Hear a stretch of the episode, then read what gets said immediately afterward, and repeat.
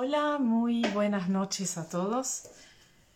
Quiero darles la bienvenida al Tonart 2021. En realidad, cuando terminé esos ciclos el año pasado no sabía muy bien si lo volvía a hacer o no, pero como la pandemia sigue y también sigue esa posibilidad de juntarnos a la distancia, decidí seguir con esas entrevistas que a mí me encantaron. Y hoy tenemos a alguien muy especial, un amigo mío, nos vamos a un país precioso al cual yo descubrí hace no tanto que pude viajar ahí y acá llegó mi invitado.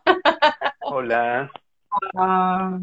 él es Emanuel Vázquez y a Emanuel lo conocí en México en el año 2015, que mm, puedo decir algo, creo que vos no te vas a enojar, pero cuando yo viajé a México, viajé como un poco también a veces con, con esas ideas preconcebidas que uno tiene de un país, ¿no? Como México para mí eran tacos, eran los mariachis, eh, era el chili con carne, como que había algunas cosas que uno tenía como a modo muy turístico, pero luego estando ahí descubrí, descubrí otro país, otro país, volví, bueno, ustedes lo saben, lo han vivido a la par mía, em, yo me enamoré de México, me enamoré de, su gente, de su música, de sus perfumes en la calle, de sus colores, de su arte, de su todo. Y descubrí, descubrí tantas texturas y, tanta arte y, tanta historia que de verdad volví mareado de México. Y esa, esa, esa sensación de mareada me dura hasta el día de hoy. Pasaron seis años, así que imagínate. Oye, pues qué gusto. Qué gusto que hayas disfrutado tu estancia en México. Ya pasaron bastantes años de, esa vez que, te conocí aquí. Sí, tal cual. Mira, yo quería para, siempre hago la primera pregunta, siempre es la misma para, para iniciar las entrevistas, y es la siguiente, ¿cómo te presentarías a alguien que no te conoce, que no sabe quién sos, y qué le contarías de vos? Acá nos están saludando. ya te escucho. Pues eh, soy Emanuel Vázquez. Soy músico, compositor.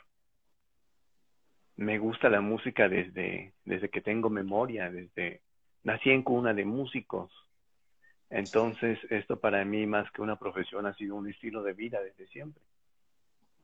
Eh, mis primeros recuerdos de la infancia son justamente con, con músicos, mis padres, mis tíos, mis hermanos, y me he desenvuelto en ese ambiente de la música popular, curiosamente. Aunque estudié música clásica desde los ocho años, pero siempre he estado como inmerso en esa cuestión de la música popular mexicana. Entonces es, es algo que, que ya está en mí. Claro, qué bonito. Bueno, vos creciste en una ciudad bien especial, ¿no? Puebla, que tiene una biblioteca impresionante, que es monumento histórico de México, la, la, Biblioteca Palafoxiana, que también está dentro del programa de memoria del mundo de la UNESCO. Después tiene su, su catedral, que también es patrimonio de la humanidad.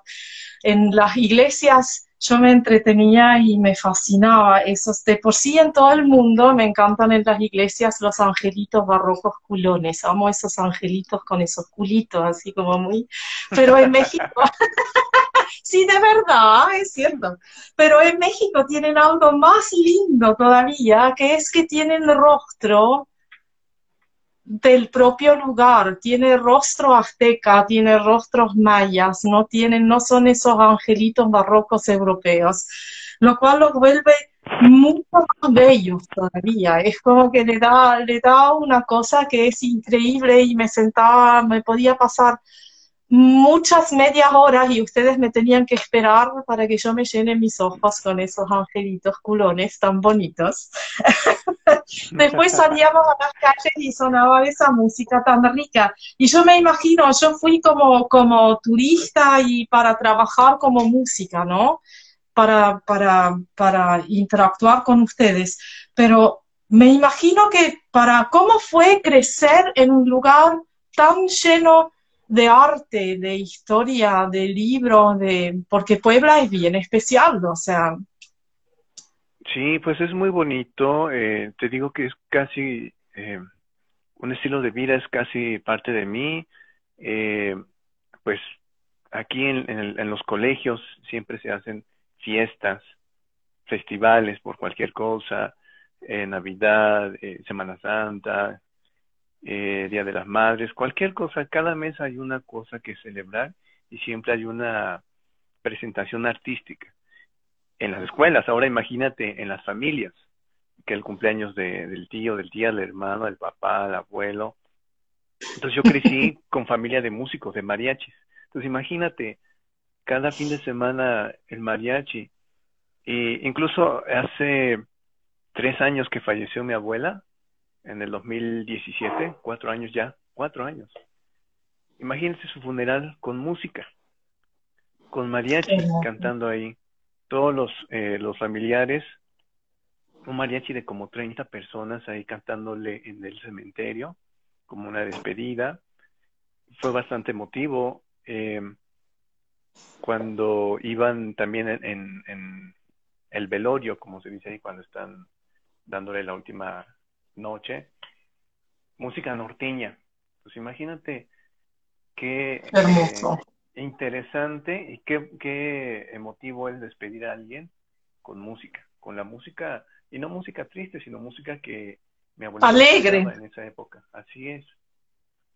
Claro. muy emotivo. Desde el nacer hasta morir te vas con música aquí en México, con fiesta. Y con colores y con flores. Así pues sí, desde, desde que naces. Y me acuerdo mucho, te estoy contando esto del funeral porque es muy emotivo, cómo incluso la muerte tiene que tener esta eh, parte ceremonial, pero no triste. Y pues no diría que alegre como fiesta tal cual, pero sí como una manera de darle una última fiesta a esa persona que se va. Claro, y mi abuelito era, eh, bueno, es, mi abuelito todavía vive, es de los primeros mariachis de, Puebla. Entonces, todo el mundo lo conoce y todo artista popular lo conoce. Y ese día en la marcha fúnebre, recorriendo un cuartito de ciudad hacia, de la casa de mi abuelita hacia el cementerio, una caravana de como 50 autos atrás de la, de la carroza fúnebre. 50 autos que muchos eran familia, muchos eran amigos, músicos, artistas y mi abuelita no fue música, pero eh, era conocida porque, pues por mis abuelos, por, mi abuelo y por mis tíos. Entonces la conocían a ella por, por el ambiente musical de la ciudad. Es increíble como, como esa experiencia que, pues sí, es triste evidentemente, pero se vuelve algo súper emotivo con esta cuestión musical. ¿Cuándo supiste en tu vida? Porque una cosa es estar rodeado de música, ¿no? Más en tu caso, que, que creciste entre medio de mariachis. Qué cosa más hermosa, ¿eh? Te envidio un poquito. Qué rico. Pero, ¿en qué momento entendiste o sentiste o sabías que ibas a ser músico? Que vos también ibas a ser músico. Mm, yo creo que siempre lo supe en el momento en el que veía a mis tíos, a mi abuelo, a mis primos más grandes tocar en el mariachi. Entonces yo dije, en algún momento voy a estar ahí. Pero eh, en algún punto yo tuve contacto con la música clásica, que fue cuando dije, yo quiero aprender a hacer esto. Y le dije a mi papá, eh, mi hermano ya estudiaba en un conservatorio de música le dije a mi papá, oye, yo quiero también estudiar música. Y mi papá, pues, supongo que estaba contento, dijo, sí, y me metió al Conservatorio de Música de la ciudad de Puebla. pero ya mi destino era que yo iba a tocar en un mariachi o en la agrupación musical de mi papá. Ya estaba como que dicho ese destino, ya nada más era como yo decidí estudiar música por la música clásica y de hecho conocí la música clásica porque mi papá vendía discos, esos discos grandes que ahora ya los ya los de vinilo. Qué rico. Venía, a la Ciudad de México mi papá por, por discos, ya llegaba a Puebla y los vendía, no sé si entre sus cuates o algo así. Y de repente yo veía discos de Ray Conniff, de eh, Richard Kleiderman, de Vivaldi, las concentraciones, que fue como, creo que el primero que escuché. Y dije, wow, qué increíble. O sea, ya conocí el violín, pero aquí suena diferente. ¿Por qué suena así? Y entonces dije, yo, quiero estudiar esto. ¿Con qué empezaste en el conservatorio? ¿Con qué edad? ¿O con qué instrumento? Ah, ¿con qué instrumento? Con piano. Empecé a los ocho años con piano y pues con solfeo, ya sabes. Y mm, interesante porque tuve ahí unas experiencias bastante feas al inicio porque eh, yo estaba muy entusiasmado con la música.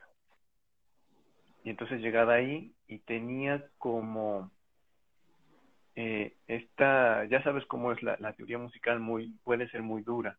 Y para un niño de ocho años como, como yo lo era, pues era más dura aún. Y tenía una maestra, como yo la tuve, muy estricta y además estricta tenía poco de pedagogía y sí tuve algunos momentos muy traumáticos en ese momento porque eh, veía cómo regañaba o incluso le pegaba a algunos compañeros que, que no le salían.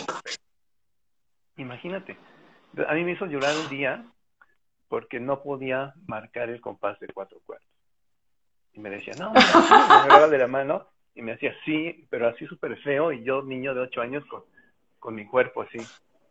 Y pues sí, hice el compás marqué el compás y ya luego me fui a llorar a mi, a mi lugar. sí.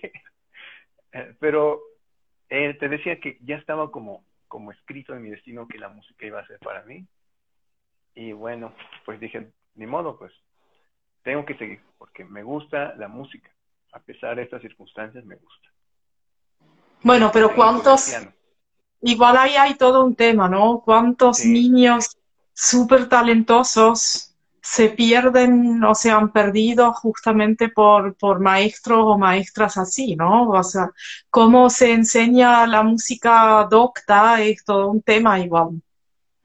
Así es, y ahora como, como yo como maestro, pues trato de, de primero que nada transmitirles ese amor a la música a mis alumnos pequeños y ya luego, pues lo teórico, si les gusta tanto como a mí me gustaba de niño, lo teórico ya no va a ser tan pesado, yo pienso. Claro. Entonces trato de, de, inyectarles ese amor por la música, eh, trato de eh, incentivarlos para que si no sé, no les sale alguna lección de flauta, oye, mira, tómalo con calma, respira bien, no te preocupes, te va a salir inevitablemente, solamente sigue practicando y pon atención. Pero sí, eh, con estas experiencias que tuve muy temprano en la educación musical, pues ya como que me quedó clara esta idea de que la música eh, tiene que ser parte de la vida y no puedes estar sufriendo con eso que te gusta.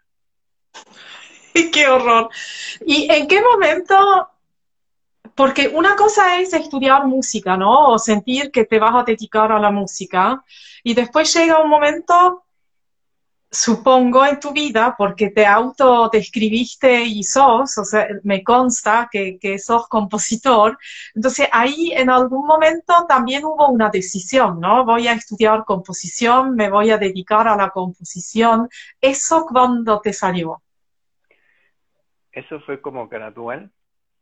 Eh, mis padres tenían una agrupación musical, mis tíos eran mariachi, y ambos ambas agrupaciones se dedican a amenizar fiestas, ¿no? Entonces, no podían tocar canción por canción. Tocan una canción y para, tocan una canción y para. No hacían eso. lo que hacían eran como una especie de arreglos musicales para que tocaran una hora seguida de música, dos horas seguidas de música. Entonces, si de repente estaban tocando una canción de mariachi y alguien gritaba, ahora algo para bailar, entonces rápidamente eh, eh, eh, mi abuelito, un, un tío líder del mariachi, decía, este, vamos a hacer el, la de mariachi loco. Estaban tocando otra entonces contaba uno, dos, tres, y, y rápidamente hacían ese arreglo, modulaban, no sé cómo le hacían, pero modulaban. Estaban en una canción en re, modulaban a sol para el mariachi. Y entonces, así es la música eh, aquí en México en las fiestas, ¿no? Van preparando como ciertos arreglos musicales para ir cambiando tanto de género, de ritmo, de tonalidad, y eso a mí me, me, eh, me parecía maravilloso. Ya a un punto de la juventud, cuando escuché rock y escuché eh, cómo ellos hacían adaptaciones de música clásica al rock o a otro género, hasta cumbia incluso. Entonces yo dije, yo podría hacer alguna adaptación de música clásica a rock solo es cuestión de buscar como la métrica correcta. Y entonces descubrí eh, un software de música que no me acuerdo cómo se llama ahorita, pero empecé a transcribir, me acuerdo mucho de los días de ira, días ire de Verdi. Conseguí la partitura, la transcribí en ese programa de música y dije, bueno, ahora voy a poner la batería ahí con una cajita de ritmos. Le di play, sonaba los días de ira de Verdi y yo tocaba la batería así con la cajita de música.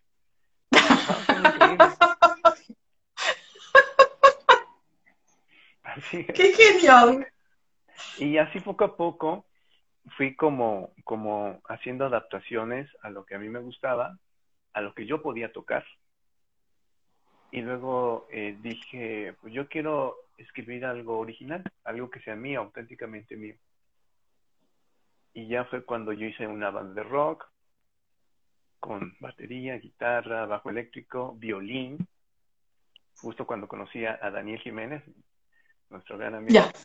Violín, eh, flauta, cello, y entonces empecé a escribir. Eso, todos, todos esos instrumentos tenía tu banda de rock. Así es. Era una banda de rock bien particular. Bien porque sonaba muy, muy extraordinario para mí. Pero ¿Cómo se llamaba la banda? Se llamaba Natura Morta, Naturaleza Muerta. Qué genial. Entonces, entonces eh, en nuestras presentaciones eran un desastre, primero porque pues ensamblar eso sin experiencia, pues resultaba, resultaba bastante eh, caótico, ¿no? O sea, no necesitamos un director de orquesta, pero sí necesitamos como cierta coordinación. Claro. Que como músicos jóvenes no teníamos. Luego también yo no era tan bueno escribiendo todavía. Entonces había cosas... ¿Trabajaban con partitura? Sí, trabajábamos con partitura. Ya. Entonces era un poco difícil eh, eh, algunas, no sé, algunas melodías o algunas posiciones en el violín y ahí resolvíamos como podíamos y luego le agregué, eh, le agregué instrumentos prehispánicos. Y entonces, sí, fue muy interesante. Tengo unas grabaciones por ahí, luego te las compartiré, muy interesantes. Y bueno, tampoco La tenía yo... mandé, nada que ver. Qué genial. Rompiste esquema, pero así de entrada. Vamos a hacer una banda de rock, pero va a ser un poco extraña. ¡Qué genial! Y eso causó un poco de, de, de, no digo que problemática, pero ¿cómo acomodarnos? ¿En qué nicho vamos a acomodarnos? Claro. Entonces, eh, me acuerdo que cuando íbamos a, los bares a tocar con mi banda, la gente se quedaba así como de aceite, no entendía qué estaba sucediendo. ¿Por qué hay un violín? ¿Por qué hay unos instrumentos prehispánicos? Eh, ¿Por qué la guitarra no toca eh, quintas como, como el rock. claro. Y hubo ¿Cómo llegaste a los instrumentos prehispánicos? Fue una época en O sea, ¿en qué momento nace esta decisión, no? Como, porque uno, uno llega, porque México con toda la arqueología y, la cultura y los conocimientos que hay es imposible que no lleguen, y más si a uno le gusta la música. Pero de ahí a integrarlos, como esa decisión de integrarlos en una banda de rock, ¿cómo, cómo llegas a eso? Pues fue eh, una época en la que estaba buscando cómo sonar. Es decir, buscaba una identidad como joven y como compositor. Entonces conocí a Jorge Reyes, bueno, la música de Jorge Reyes, no sé si tú lo conozcas, compositor mexicano que él hacía música contemporánea con instrumentos prehispánicos, música electroacústica, muy de corte académico, pero como era con instrumentos prehispánicos le daba esa sensación como entre minimalismo, New Age, entonces me puse a escucharlo y dije, ah, yo quiero, yo quiero algo así en mi banda. Entonces ya conseguí con los pocos recursos que tenía, hay un tambor que se llama huehuetl, que es de ese tamaño, como de mi tamaño, bueno, como la mitad así, de grande, y yo consigo un chiquito así. Y yo dije, con esto suena. Conseguí un teponazli, conseguí un caracol, una amiga cantante de Veracruz me, me consiguió un caracol, caracol marino, y sería como trompeta y vine a la Ciudad de México, vine a Teotihuacán, ¿te acuerdas cuando fuimos? Ahí compré algunos, eh, algunas flautitas prehispánicas y ya más o menos fui aprendiendo de lo que hacía Jorge Reyes en su música y lo fui adoptando a, mi música. Y sonaba cosas para mí maravillosas, pero para la gente que va a un bar a escuchar rock, pues sonaba totalmente un desastre. Extraño. Claro. En, en, tu carrera, o sea, cuando empezaste a estudiar composición, como que uno se empieza a sumergir, ¿no? Un poco en ese mundo de los grandes maestros y analizar muchas obras para empezar a componer también. ¿En algún momento entraste en conflicto con, con lo que es tu raíz latinoamericana, tu patrimonio propio cultural, ¿no? De, tu familia también, desde con una música bien presente en, tu infancia, em, el rock, ¿en qué momento o cómo, cómo lograste bueno, un poco contaste igual, ¿no? Con esa banda uno empieza a buscar y supongo que también fue un proceso, una búsqueda, pero eh, ¿cómo lo lograste conciliar todo ese conocimiento y, esa búsqueda en una carrera tan preestructurada? Ay, se me traba la lengua. Preestructurada y, y tan eurocentrista igual, ¿no? Porque desde las formaciones y las casas de estudio igual es como que se mira mucho hacia Europa y, se enseña bastante poco de lo nuestro, ¿no? Sí, justamente, justamente ese era un asunto eh, que yo hacía como un poco a escondidas de mis maestros de, de, de la escuela, de la universidad de música, porque pues primero era algo con instrumentos regionales, y tenían ellos una visión muy eurocentrista. Eso es muy lamentable que suceda en todos los ámbitos culturales y otros ámbitos que no son culturales, pero la mirada a, Europa como un, no sé, como un dios, no sé cómo decirlo. Cuando aquí tenemos mm. cosas muy buenas, muy, muy maravillosas. Entonces, pues yo iba aprendiendo por un lado en, en la universidad, ya en ese entonces ya decidí estudiar en la universidad Autónoma de Puebla, estudié composición, y me sumergí en obras un poco novedosas para mí, súper novedosas para mí, como eh, Grisey, como Romitelli, en fin. Y yo dije, wow, esto está increíble, esto es como, como la libertad, eh, entre comillas, la libertad que yo esperaba, aunque en cierto momento llega a una cierta rigidez académica.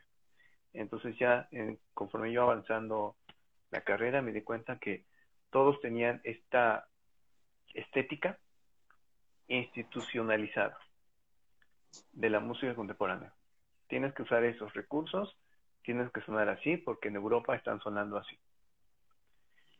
Y yo decía, pues bueno, sí está bien, pero, pero pues aquí tenemos cosas también muy, muy bonitas que podemos usar. Y ya como a escondidas fui metiendo estos elementos, me acuerdo de un maestro de composición que me pidió una obra para un trío de alientos de madera. Y yo le dije, bueno, mire, profe, voy a utilizar una escala pentáfona eh, que yo saqué de esta canción eh, mixteca que se llama, bueno, ni sé pronunciar, a lo mejor no digo nada, no porque eh, me gusta estas, esta escala pentáfona. Y dijo, ah, sí, está bien, pero es que nosotros estamos viendo otro tema y eso ya es como retroceder porque esos temas ya, ya no son vigentes en la música contemporánea. Ay, yo también hice esa cara, pero me salí con la mía porque dentro de todo lo atonal que pude escribir esa obra, puse esas notas como, como eh, referente, digamos como un huevo de Pascua ahí escondidito. Toda esta onda atonal. Hay que, hay que saber engañar a los maestros sin que se den cuenta qué es lo que uno está haciendo, ¿cierto? bueno, sí, Es, un, gran secreto también.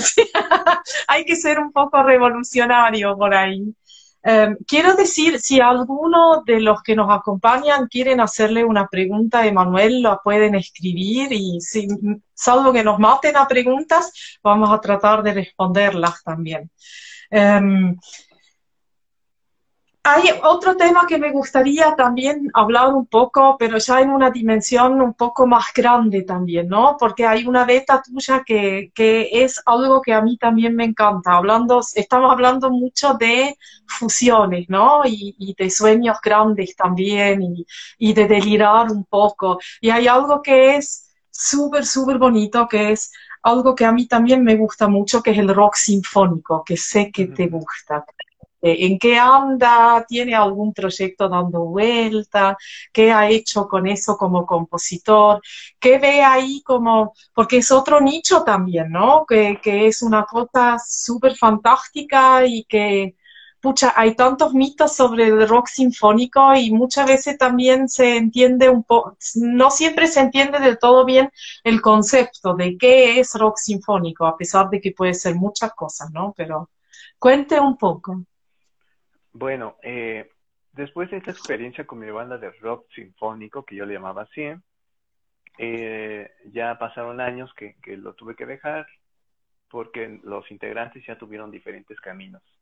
Nos juntamos en Puebla, ya de repente eh, mi amiga está en Veracruz otra vez, de donde es, mi amiga cantante, otros están eh, en Puebla, otros están en Guadalajara, otros están por todas partes de, del país y pues yo me quedé sin músicos y ya me enfoqué directamente tanto a mi, a mi carrera como a, a ser papá y, ya dije, no, ya no voy a hacer tanto esto de, de hacer bandas como, como si fuera un joven sin responsabilidades. Entonces ya me dediqué más bien a mi profesión en forma, pero curiosamente el destino tenía preparado algo muy bonito más adelante. En 2015 más o menos eh, me reencontré con un, amigo, director de orquesta.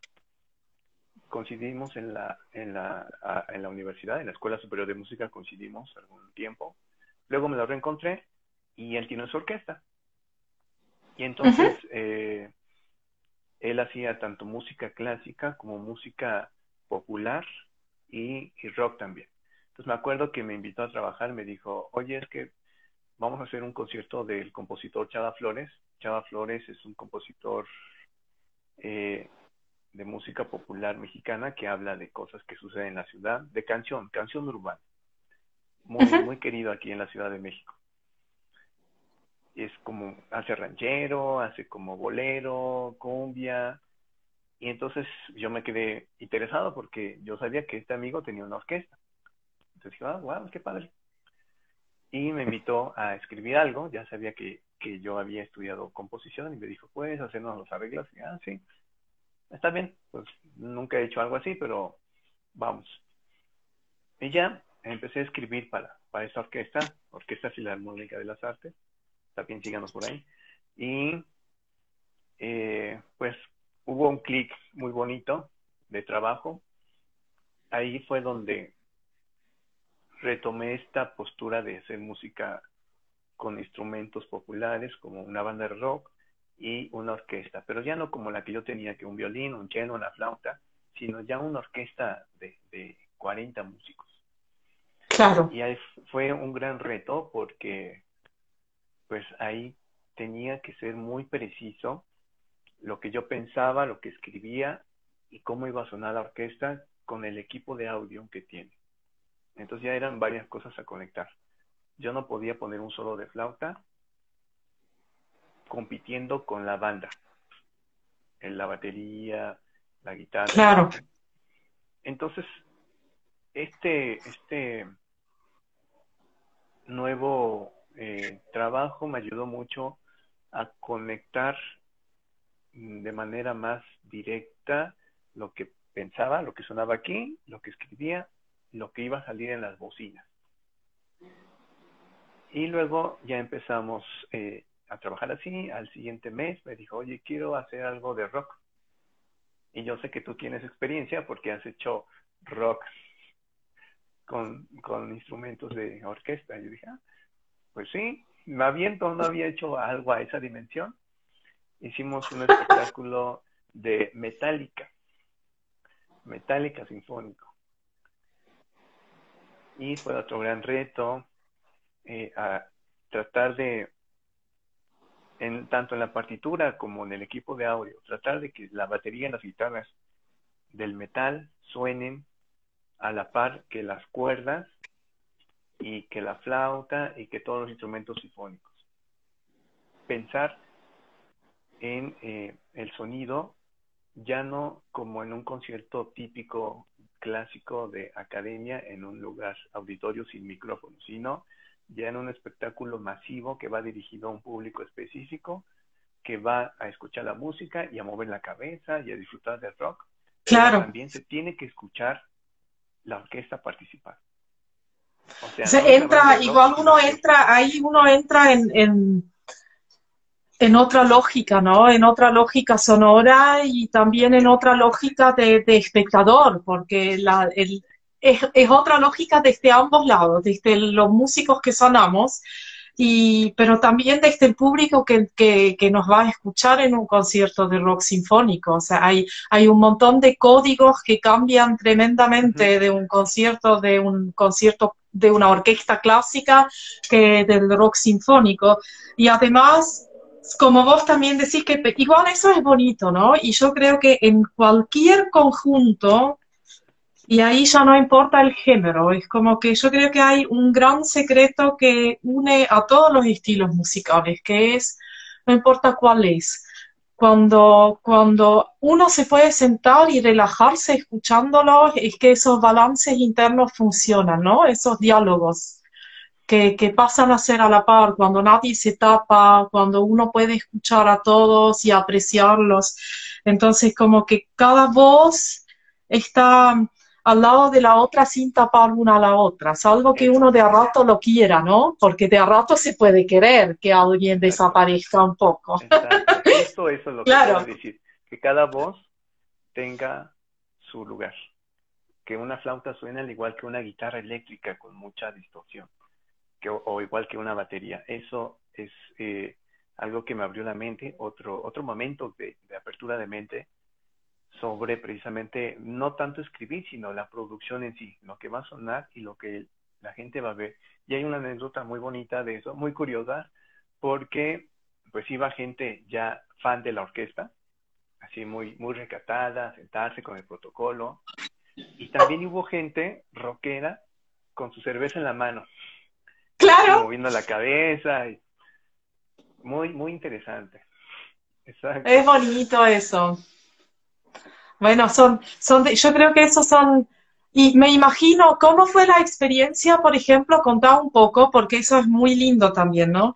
Cuando uno empieza ese trabajo con una orquesta que antes se dedicaba, como bien nos contaste, ¿no? Desde la música clásica o haciendo música mexicana, pero más popular, abordado desde una orquesta. Y cuando de golpe llega el rock y esa banda a la vida de esos músicos académicos. ¿Cómo fue ese proceso? Contá un poco. No seas mezquino. Fue muy interesante porque tú sabes la educación eurocentrista que tenemos los músicos en América Latina. Entonces, cuando, cuando llegamos con el proyecto, con las partituras, ya los músicos, los músicos llegan, se sientan y ven en el atril la partitura de, eh, no sé, Metallica, la canción de eh, eh, ¿cómo se llama? Master of Pop. Y dicen, pues esta canción es rock, ¿yo qué voy a hacer ahí? Y luego ya dan un primer vistazo y ya le van, y ya luego en el ensayo ya están también ellos así, tocando el violín y moviendo la cabeza, ya se van integrando poco a poco, pero sí primeramente fue como un, un, choque entre lo que ellos creen que, que no, para empezar, que no hay partitura de eso, o que no se necesita mucha ciencia para eso. Claro. Segundo, aceptar que eh, eh, la música eh, no tiene ninguna restricción en tanto, o sea, sí hay públicos, pero como uno, como músico, no puede decidir que una cosa es más valiosa que otra en función de, de lo cultural o geográfico, no sé, no sé.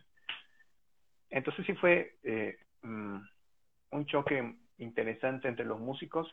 Ya años después, a estas alturas, ya hemos tocado Queen, música de Queen con, con la orquesta, hemos tocado música de Selena, bueno, no sé si conozcas a Selena, es una cantante mm. eh, mexicana, de familia mexicana, pero de Estados Unidos. Pero toca música cumbia, tex-tex. Y entonces imagínate con la orquesta hacer esto. Hemos tocado tango. Bueno, el tango ya hay tango sinfónico con Piazzolla y así, pero... Sí, claro. Eh, que estamos de 100 años de Piazzolla, este año va a sonar Piazzolla en todos los formatos habidos para ver. Lo cual está perfecto, porque hay que, ese, ese maestro hay que hacerle todos los homenajes que se le puedan hacer, porque fue un grosso y creo que mucho, ante todo para los latinoamericanos, yo creo que a Piazzolla Em, las academias sudamericanas le deben mucho porque a pesar de que le costó tremendamente y pucha, no fue muy reconocido, pero yo creo que fue uno de los primeros grandes sembradores, ¿no? Que, que igual desde sus raíces es posible pensar la música en un formato más amplio, ¿no? Más abierto también. Exacto. En, muchos sentidos. Aquí tenemos a, a, a Juan Pablo Moncayo con el famoso Guapango Hmm. Aquí igual, ¿no? Es como, como el compositor que logró que los académicos se, se pudieran interesar en la música tradicional mexicana y viceversa. Sí, cada claro. siento que tiene un, compositor que hace eso, rompe como esas barreras. Y bueno, lo, lo, lo bonito de esta orquesta es que justamente eh, eh, es una orquesta, pero no hay una, no hay una eh, no hay un cerco de decir solo música clásica. Hemos hecho miles de espectáculos, incluso salsa, salsa con orquesta, imagínate. Salsa, rock, música disco, eh, tango, música clásica. Nada más falta música contemporánea. Nada más falta eso. Ya va a llegar. Y hablando un poco también, volviendo a una imagen que me gustó de, de, tus palabras, ¿no? Como que, que debe pasar mucho ante todo un compositor, como Em, a vos algún músico te encarga una obra o, vos te inspirás o, tenés una idea y, te pones a componer para, para, un instrumento X o un conjunto, un grupo de cámara, una orquesta, lo que sea. Y está como esto, ¿no? Como lo que nace desde aquí y suena aquí. Pero después uno lo pasa a papel y se lo pasa a los músicos. ¿Qué pasa cuando eso empieza a sonar? Porque ese proceso, tu trabajo con los intérpretes. Bueno, e inevitablemente la cosa cambia muchísimo. como decía un maestro de composición, tú tienes el derecho, porque es tu obra, de incluso en el ensayo final cambiar, cambiar cualquier cosa que tú quieras, que tú creas que no va a funcionar o que no quieres. Entonces sí es muy interesante porque yo tengo la idea en la cabeza, agarro mi guitarra, porque aunque estudié piano, eh, realmente soy guitarrista, pero estudié piano. Y no tengo piano en casa, entonces agarro mi guitarra y empiezo a tocar, a improvisar, y digo, esto es. Entonces ya me volteo a mi computadora y voy escribiendo en el programa de música y ya voy orquestando si es que es de orquesta o voy instrumentando si es un, ensamble pequeño. Y la computadora te ayuda, pero engaña. Sea, tú le das play y ya suena en la computadora. Pero eso nunca va a sonar en la vida real. Entonces ya tienes que tener como esa preconcepción de que lo que está en la computadora no va a sonar en la vida real. Entonces ya vas como modificando algunas cosas, llegas al ensayo, o puede ser antes del ensayo que eh, yo suelo preguntar cuando son cosas que no estoy seguro, le pregunto a algún instrumentista de la orquesta, oye, ¿puedes hacer esto a esta velocidad? ¿O cómo se oye esto? Si es cómodo, etcétera, y ya lo voy eh, transformándolo en la partitura digital. Ya cuando llego al primer ensayo, trato de llegar lo más pulido posible, y aún así surgen dudas oye maestro, ¿cómo, ¿qué quieres aquí? Porque no entiendo bien, porque mira, si yo le hago así, no suena como tú pides. Y dije, a ver, a ver, tócalo así. Ah, no, a ver, ¿qué me propones? Y ya me dice, ah, mira, yo digo que mejor así. Entonces ya, ah, pues sí, mejor así, le voy rayando la partitura y ya me llevo esas correcciones para, para modificar la partitura original. Entonces sí, es un trabajo de, ir y venir, de, platicar con los intérpretes para que quede lo más pulido, justo como eh, pasó contigo, ¿no? Que en un momento dije, no, ¿sabes qué? Esto mejor. O esto sí, no lo había imaginado así, pero sí, me gusta más. O esto no funciona, en fin, así es. Y he tenido eh, la fortuna de que los intérpretes han sido muy generosos. O sea, no solamente dicen, no se puede hacer esto, sino me dan propuestas de que sí se puede.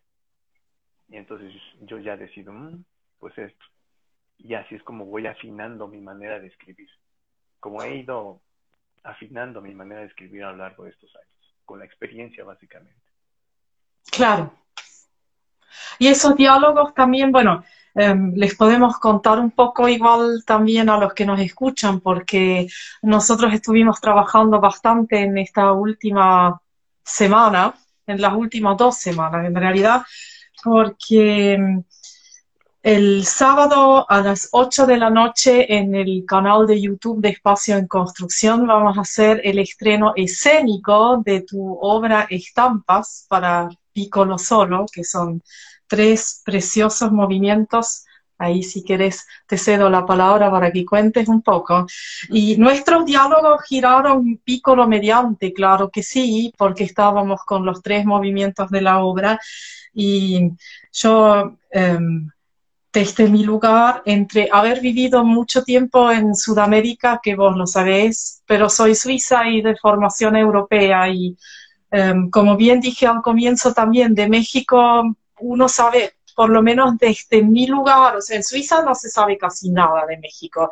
Está Speedy González, algún tapo, Chile con... Sí, no, de verdad, y, y ahí los sombreros grandes, y ahí se terminó México, ¿no? Pero en, mi infancia fue como, como eso. En la Argentina le, le agregaron las calaveras para el Día de los Muertos, los tacos, y, y, los mariachis y tampoco no es México, entonces era muy chistoso y de hecho en, nuestro trabajo, por ejemplo, que a mí me ayudaba mucho porque pucha la música latinoamericana que o sea, lo que a mí me pasa mucho con obras cuando, cuando hago este trabajo como intérprete, como en, el caso con vos, sucede algo, ¿no? Porque mm, es muy difícil a veces encontrar esa línea donde un compositor piensa desde el folclore y más cuando uno es más fácil tal vez si uno conoce bien el folclore de un país, ¿no? En la Argentina ese, ese proceso sin lugar a duda también lo tengo,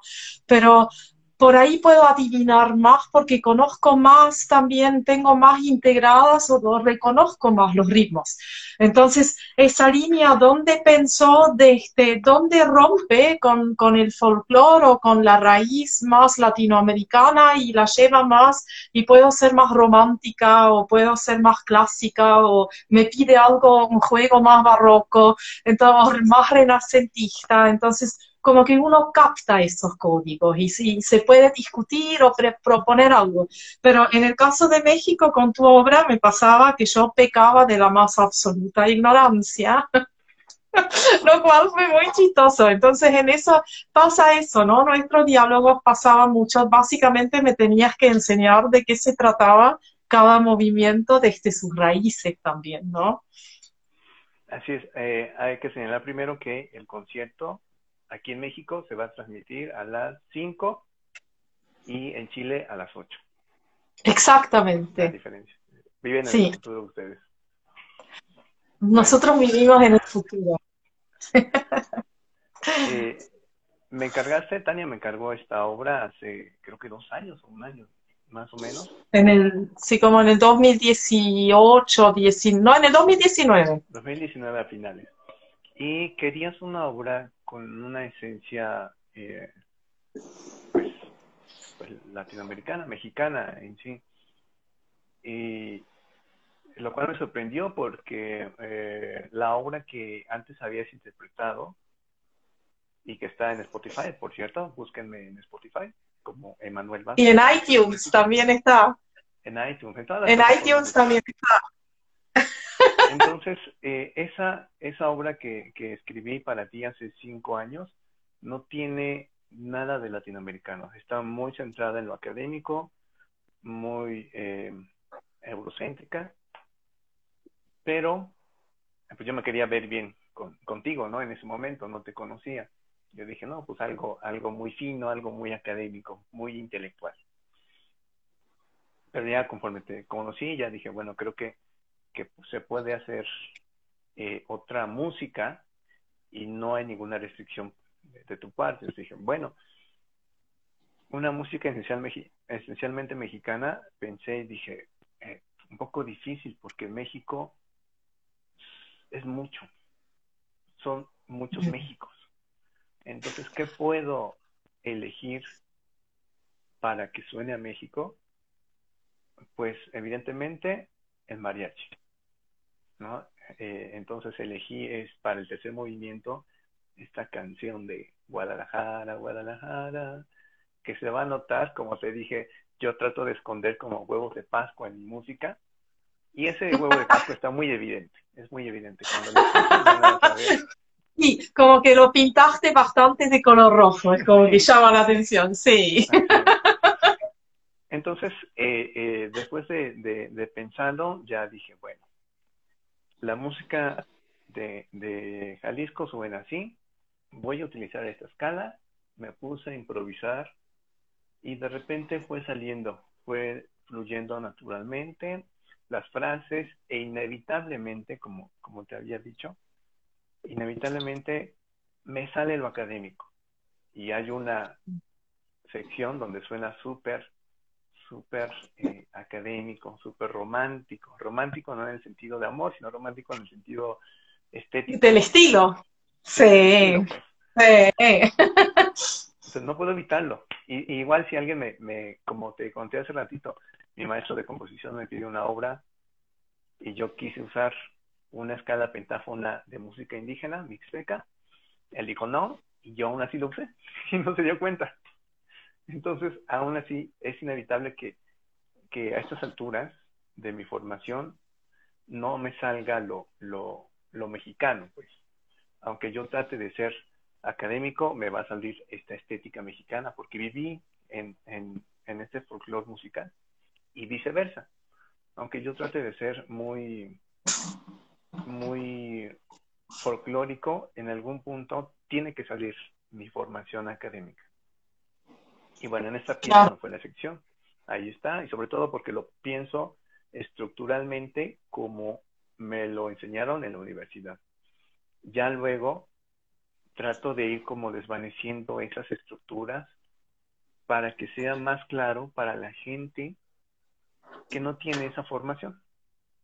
Para cualquier gente que lo escuche y diga, ah, esto suena a México, pero pues suena como diferente, no suena tanto como al mariachi, pero sí suena algo, qué interesante. Bueno, ya donde yo me explayé muchísimo es en la segunda parte, en el bolero. Te decía que yo exploré eh, primero, ¿quién canta bolero? Pues básicamente son canciones de hombre que se cantan en cantinas.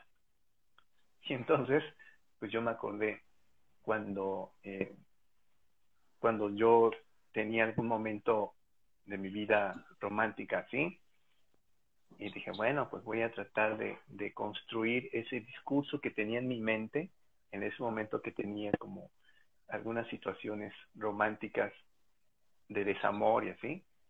¿Qué discurso me tenía a mí mismo?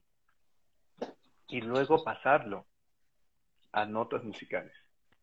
Y ya te digo que ahí fue como más libre, ya no me até tanto a estructuras, sino más a un discurso eh, más libre, más como recién salido de la cantina, te decía que la melodía como que va y viene, entonces se entiende, pero no, no tanto como si estuvieras sobrio.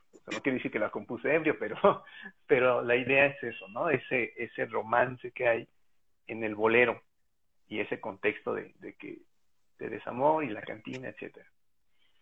Y bueno, para el primer movimiento dije eh, algo también muy icónico de la cultura mexicana, o sea, todo es icónico, muchas cosas, pero desde mi perspectiva, desde mi, mi vivencia, son las famosas chiapanecas de Chiapas. Un baile regional bastante conocido, que incluso cuando lo hemos tocado en la orquesta, la gente interactúa y entonces está aplaudiendo cuando tiene que aplaudir. No sé si viste el video que te mandé, pero el tema tan, tan, tan, tan, tan, tan, tan. Y la gente aplaude. Aunque sea un concierto en, la, en el Palacio de Bellas Artes con la Orquesta Sinfónica Nacional, la gente va... Donde sea. claro, está muy bien, porque va con palmas. Y, y, bueno, yo rescaté esa sensación, esa métrica, esa pulsación. Me acuerdo mucho que te decía desde mi postura eurocentrista por información, te decía, es que quiero que el sonido sea como sucio, pero no es la palabra. No es la palabra la palabra más bien eh, eh, tiene que ver con mi formación, de que eso no se toca en la música clásica, porque suena mal, suena sucio, suena Claro, suena desprolijo. exacto, exacto. Y no, tiene que sonar eh, que baile, que se siente el ritmo, que se sienta que tienes que pararse a bailar o que tienes que contestar con las palmas. Eso es lo que yo buscaba en la primera pieza. Inevitablemente también me salió lo académico y también hay una partecita muy que modula muy bonito como en la música barroca. Claro. Sí, no, y, bueno, esos son, esos son muchas veces también después los diálogos, ¿no? Entre, entre el compositor y el, y, el intérprete, que uno busca esos equilibrios y, y, también como intérprete trata de entender dónde va qué y también de ver si descifró bien esos códigos, porque el, el, intérprete en general en el momento de armar la obra no está ahí. es así.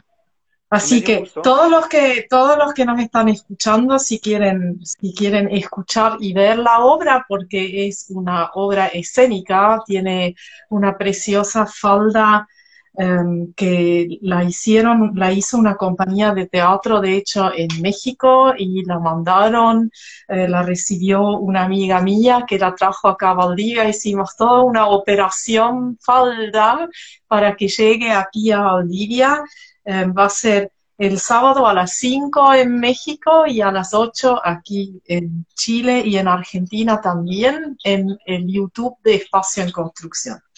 Em, Quiero también hacerte una última pregunta antes de terminar, porque nos queda muy poco tiempo, em, que sería, ¿qué fue lo más sorprendente o loco que te pasó hasta ahora como compositor? ¿Qué fue lo más sorprendente o loco? Mm. eh, aquí en México hacen una un foro de música contemporánea cada año. Hace mucho que no me entero de eso porque tuve una experiencia desagradable. Y justamente en el 2006, creo, hacen la convocatoria para que estrenen tu obra. Entonces yo metí mi obra, pasan los meses, salen los resultados y quedé seleccionado. Quedé seleccionado, dije, ah, qué bien, y ya todos en redes sociales me felicitaron, etcétera. Pasan los meses, sale el programa del Foro Internacional de Música Nueva y no sale mi obra programada.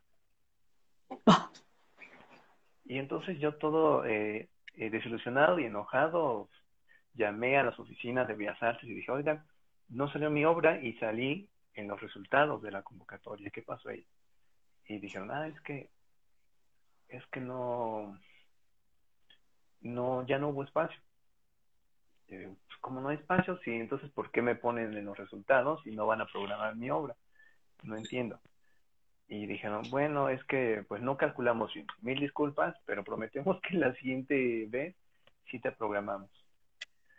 Y entonces ya después del coraje dije, bueno, yo voy a hacer mi propio ensamble de música contemporánea y yo voy a tocar mi propia obra. Y resultó que hice mi ensamble, estrené mi obra y eh, el director de mi, de mi universidad me dijo, oye, está muy padre tu obra, eh, ¿por qué no la estrenas aquí? Vamos a tener un festival de, de ensambles, no de música contemporánea, pero de ensambles, y la tocas. Dije, ah, bueno, está bien. Entonces ya me llevé a mi ensamble como a una mini gira de cinco conciertos. Luego llegaron unos maestros de Julias y entonces eh, el director me dijo, oye, llegaron estos maestros, te interesa tocar para ellos y luego que te den una clase maestra de composición. Y yo dije, wow, sí, pues voy. Y entonces eh, así tuve una clase maestra de, de un compositor de Julia. Y fue maravilloso porque a partir de ese rechazo institucional que tuve, que me dejó un mal sabor de boca, yo por primero eh, berrinche si quieres o, o necedad, yo hice mi propio ensamble y sin querer fue una microgira de cinco presentaciones aquí en la ciudad. Qué bonito. Ya, y la gente, si te quiere ubicar, ¿dónde te ubica? En tu Spotify, dale ahí los datos. ¿Cómo la gente te puede encargar obras, escuchar tu música, etcétera? Hágase tengo, su publicidad. tengo una página de Facebook, me pueden buscar como Emanuel Vázquez con doble M y Vázquez con Z, ZZ. Y también, como Emanuel Vázquez, también me pueden encontrar en Spotify, en eh, no sé en qué otras plataformas, pero en todas las plataformas de música, ahí me pueden encontrar. Ahí pueden encontrar mi música. Justamente esta obra de la que les hablé, que hice una microgira, aparece en este álbum. Este álbum de música lo hice en una década. Es música que fue que fui escribiendo en una década y que fui grabando en una década sin ningún apoyo institucional, con mi propio dinero, con ayuda y apoyo de amigos intérpretes, que aprecio mucho. Y entonces eh, pude sacar este primer álbum de mi propia música. También me pueden seguir aquí en Instagram, me pueden seguir eh, en Twitter, también en Tinder, no es cierto, en Tinder no. Eh, y nada más, nada más en estas redes sociales. Ah, o también estoy haciendo un podcast con, eh, haciendo conversaciones justo como tú, con compositores, pero de aquí del país, de México. Entonces ya llevo dos episodios, estamos teniendo charlas como estas, nos están compartiendo su música, su historia, entonces también los invito a buscar ese podcast que se llama De la mente a tus sentidos, ese solamente lo van a encontrar en Spotify. Y va a estar muy bonito porque eh, pues yo conozco a muchos compositores que, igual que yo, hemos estado pues rascando piedra para lograr salir, sacar adelante nuestra música. Y pues muchas gracias Tania por, por esta invitación y espero que veamos, eh, veamos todos el estreno de esta maravillosa obra con tu maravillosa interpretación. de tu preciosa música, sí.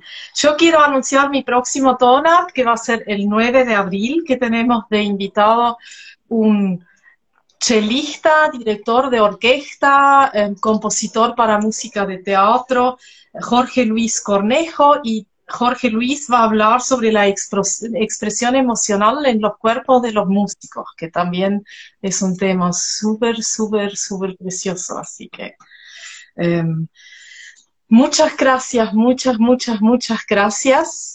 Siempre es un placer, nos debemos nuestra cerveza ahí en DF, en algún lugar rico, bonito, o acá en Chile, en Valdivia, que también es bonito. Así que, y bueno, los invito a todos a presenciar estampas en el canal de YouTube de Espacio en Construcción el sábado a las 5 en México, a las 8 acá en Chile y en Argentina. Les agradezco mucho, mucho, mucho que hayan estado aquí presentes. Gracias a vos, a vos siempre, siempre, siempre y hasta pronto a todos. Espero les haya gustado. Lo vamos a subir, eso va a estar en, en, diferentes podcasts que a través de todos mis canales lo van a poder seguir viendo, dando de like, etcétera. Ya. Quiero agradecer enormemente también a Franco, que Franco me hace la producción, la postproducción, me sube, me baja las cosas, me pone el trípode, dale, da la cara una vez para que te conozcan, dale, venga, venga. Mi super Franco con pelo rosado, miren. no hago esto solo, así que ya. Muchas gracias a todos y nos vemos. Nos vemos pronto.